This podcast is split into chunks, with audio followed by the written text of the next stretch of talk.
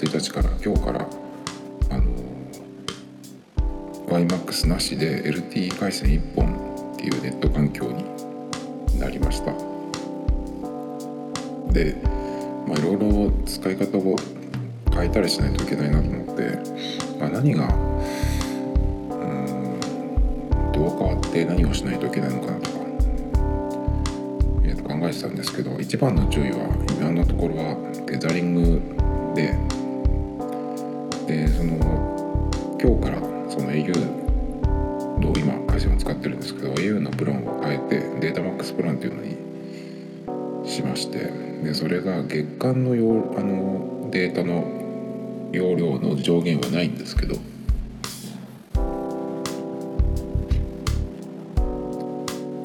えーとそれはないんですがただテザリングに関しては。20ギガの上限があります。月間のね月間の上限が20ギガ。でそれを超えると128キロ BPS っていうねなんかいつの時代だっていうようなとんでもない速度に落とされちゃうので、まあ、そうならないようにうまいこと使っていかないといけないですけど。これでも前から思ってるんですけどなんでこんなねその結構なお金を払ってるのに罰則みたいなね罰を受けないといけないんだろうっていう。それだったらね全く繋がらなくなる方が良くないと思っちゃうんですけどね。まあでもそんなこと言っててもしょうがないので、ま、テザリングをねそのどういう風に使っていくかっていうのをちょっと考えないといけないんですけどあでテザリングのその量今どのくらい使ってるかっていうのがえっ、と確認する方法はないかなと思って昨日まではないと思ってたんですけど今日その新しい料金プランに変わったことであの au のデジラアプリっていうのがあるんですけど MyAU でもいいんですけどそれで見るとあの普通だったらその自分のデータ容量が例えば、ま、5ギガだったりするとあとどのくらいあるかっていうのが見れるんですけどえっ、とまあモバイル回線に関してのそのデータの容量は上限ないのでそれがですねえっ、とテザリングの容量の残りが見られるようになってたんでそれはあの問題が解決してよかったんですけど。でその20ギガに、まあ、そのテザリングでね脱してしまうとしたら何で脱するかっていうことなんですけど、まあ、テザリングでつなぐのは Mac なんですね。で特にうちにいる時。で今までその Mac で、えー、とやってた時は、まあ、普通にネットで、まあ、ウェブ閲覧、まあ、検索したりとかなんかそのいろんな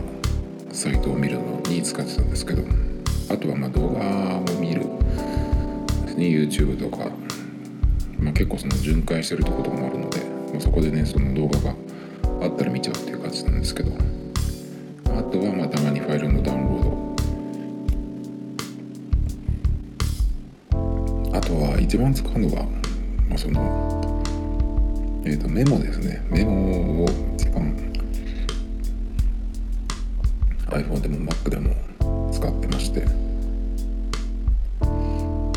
なのでそのメモの動機のために使うっていう感じなんですけど。でだからその、まあ、思い切ってねテザリングはめったにしないっていうことも考えたんですけどあのほとんど iPhone でやるようにしてなんですけど、まあ、メモと Scrapbox っていうねそのノートのようなサービスを今よく使ってまして、まあ、日記とちょっと違うんだけどその日ごとにねページを作って、まあ、いろんな使い方ができるんですよ Scrapbox の。だけどまあ僕の今の使い方はその日ごとにページを作ってその日にやったことだったりあったこととかちょっとそのちょっとした記録したいことがあったらここに書いておくっていう風にしてるんですよでなんでこれをやってるかっていうとこの Scrapbox が面白いのがそのタグをつけて書いていくとそのどんどんね、えー、書いたものが溜まっていくと今までに書いたものっていうのがそのタグでつながるんですよ。だからねその、まあ、書いてるページの下の方に行くとあのリンクとかタグでつながってるページがずらっと出てくるので意外なものがつながったりとかしてね結構あの書く書けば書くほどそれが使えるよ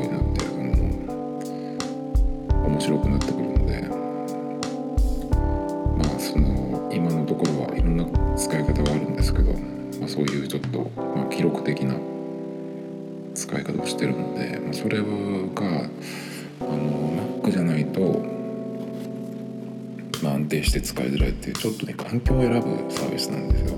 Mac でもサファリだとちょっとあの使いづらいんですよね。で iPhone でそのスクラップボックスのページを開くと全然そのうん書きづらい。まあ、書けなかったりするんで、ね、ちょっと特殊な仕組みなのでもともとそれが。なのでその専用のプリがあってそれで、まあ、読み書きしなきゃいけないっていうのがあるので、まあ、いつまでね結構これ使うかわからないんですけどそういうちょっと癖のあるものなので、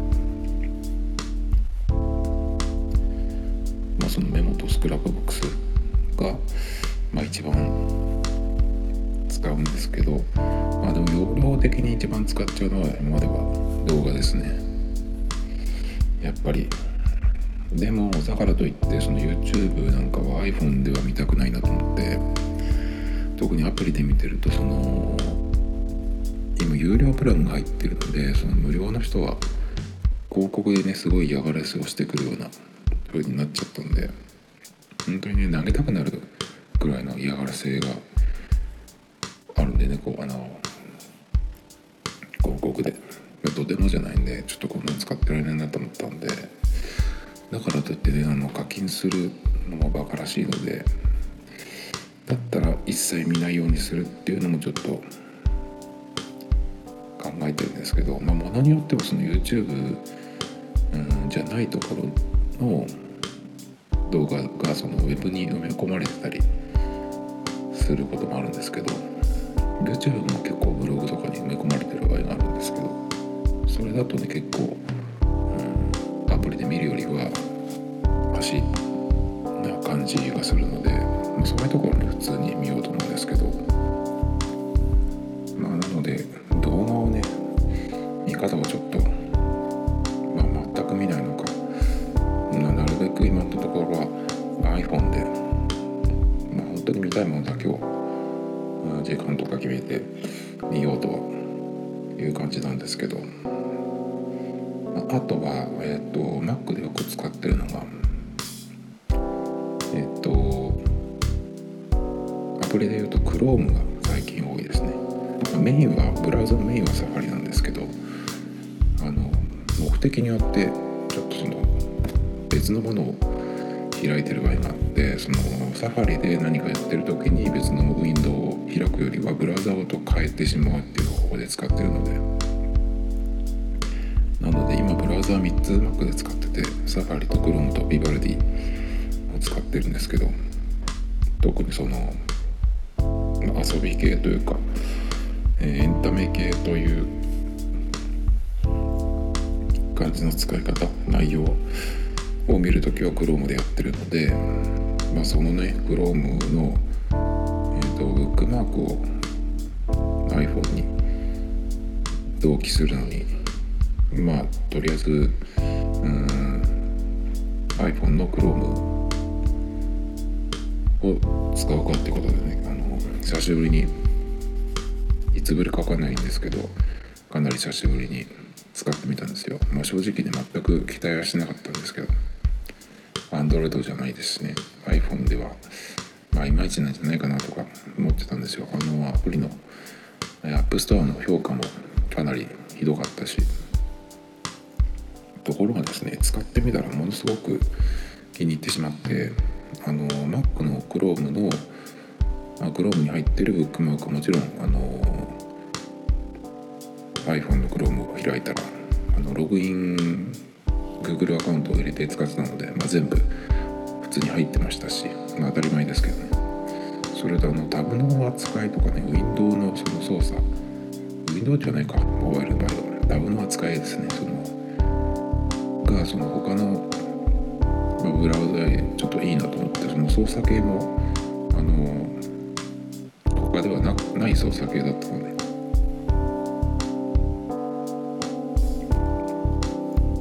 まずあの条件として新しいタブをバックグラウンドで開いてくれるやつがいいなと思って、まあ、あのリンクを長押ししてバックグラウンドで開くってメニューがあってもいいんですけど Chrome の場合はリンクをえっ、と新しいタブで開くっていうふうにややるだけで勝手にねえっ、とバックグラウンドで開いてくれるのでなんかそのまとめサイトみたいなのところをよく見るんですけどそこからその見たいものをバンバンバンバンバックで開いていってで後からその1個ずつ見ていくっていうのは、えーと、と Mac ではよくやってるんですけどそれと同じことがね片手でできるのでそれがね結構いあのまずいきなり触ってみてよかったっていうとこなんですけど。でもあのタブ自体がそのウィンドウ内内に表示されてるっていうそのパソコンというかその Mac のブラウザのような感じじゃなかったので、ーと、タブ一覧を開かないといけないのかなと思ってちょっとうんまあこれは残念かなと思ってたんですけど。実はその iPhone 版の Chrome はそのタブを閉じる時の操作開く時の操作もそうなんですけどあのこれが独特の操作ですね。ページを一番上まで行ってあの今では大体他のいろいろなアプリでスタンダードスタンダードになったんですけどあの下に引っ張ってリロードするっていう操作があると思うんですけどこの iPhone 版の Chrome でもそれができるんですけどその時に下に引っ張って、まあ、離すとリロードなんですけど引っ張ってでそれをそのままこの指を右にスライドするとその今開いてるタブがパッと消せるんですね。ごい快適で。で今下に引っ張って右にやったらタブが消せるんですけどその反対に下に引っ張って左にやると新しいタブを開くっていう操作ができるんですよこれがなんかすごい気に入ってしまって。でその最初のそのバンバンバックグラウンドで開いてたタブを、えー、と読み終わったらその下に引っ張って右にスライドして閉じてってやると、まあ、次のタブが表示されてるのでかなりねスムーズにあの読んでいくことができるなと思っていつの間にこんな風になったのかなと思ってね結構それが久しぶりに使ってあの驚きでした、まあ、埋め込みのあの動画も見られたしだから結構その今までその家で、え Mac で Mac の Chrome でやってたものは結構 iPhone であの簡単に見られるかなっていうかもしかしたらこっちの方がやりやすいのかなっていう感じがしてます。で画面もね今 MacBook Air はレティナじゃない、えー、結構古いやつを使ってるので、まあ、iPhone の画面の方がね、あのー、綺麗で見やすいっていうのもあって。動画見る時なんか YouTube なんかもそうなんですけどあの、まあ、Mac でフルスクリーンすれば大きくはなるんですけど結構その元の動画の解像度が低かったりしてあの荒かったりする場合もあるんですけど普通のその拡大する前の画面だとその iPhone で横画面で見てる時と大して変わらない大きさもしかしたら同じかなって思うんですけどなのでまあ iPhone で見てるからといって別にちっちゃくて見づらいっていうことはそんなにないですね。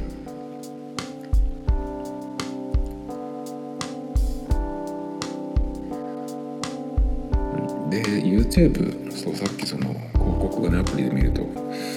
結構その、まあ、嫌がらせのように多いっていうことであのあんまりそれだったらもう見ないようにすればいいのかなとか思ってたんですけど Chrome で、YouTube を開いてみると意外に広告が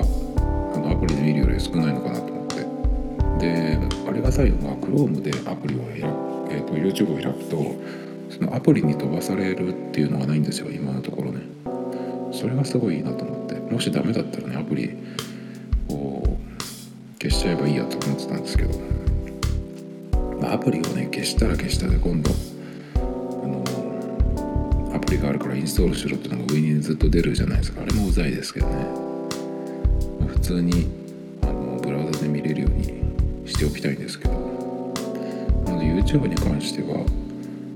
まブラウザで見ればなんとかなりそうだなっていう感じですね。でまあ Chrome iPhone 版の Chrome 結構あの久しぶりに使っててよかったんですけどさらにあったらいいなと思った機能があってそれはあの最近の OS のアップデートで Safari ではできるようになった機能なんですけどページによってそのビューをねあのモバイルじゃなくて PC ページの方にするとかねアドブロックをあのこのサイトに関してはオフにするとかそういう個別設定ができるんですけどもしねそれが Chrome でもできたらなとかってちょっと思いましたけど、まあ、今まではその iPhone のセカンドブラウザはあのドルフィンっていうドルフィンブラウザっていうのを使ってたんですけどそれはあのユーザーエージェントだっけかな。iPhone からアクセスしてるんだけどそうじゃなくて、えーと、PC からアクセスしてるように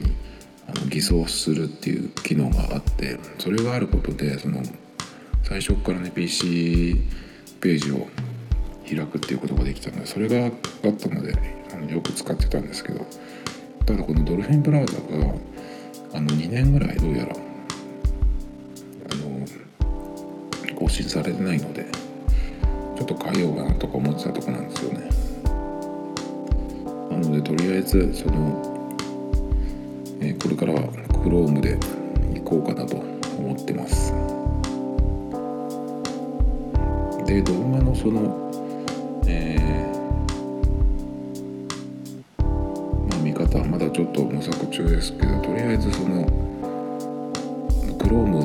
ことによって今までその Mac でねやってたことっていうのが結構 iPhone だけでできそうなので。なのでもしかしたらテザリングのその20ギガ制限っていうのはね引っかからないで済みそうかなと思ってます。まあともかくなので、まあ、YMAX がなくなって LT 回線1本になったんですけど一応なんとかなりそうなのかなっていう感じでちょっと見えてきたので、まあ、新しい、ね、習慣をあのつけつつとりあえず1ヶ月1ヶ月目をやっていこうかなと思ってます。でもしねダメそうなら、まあ、固定回線を探すかっていう感じなんですけど、まあ、固定回線も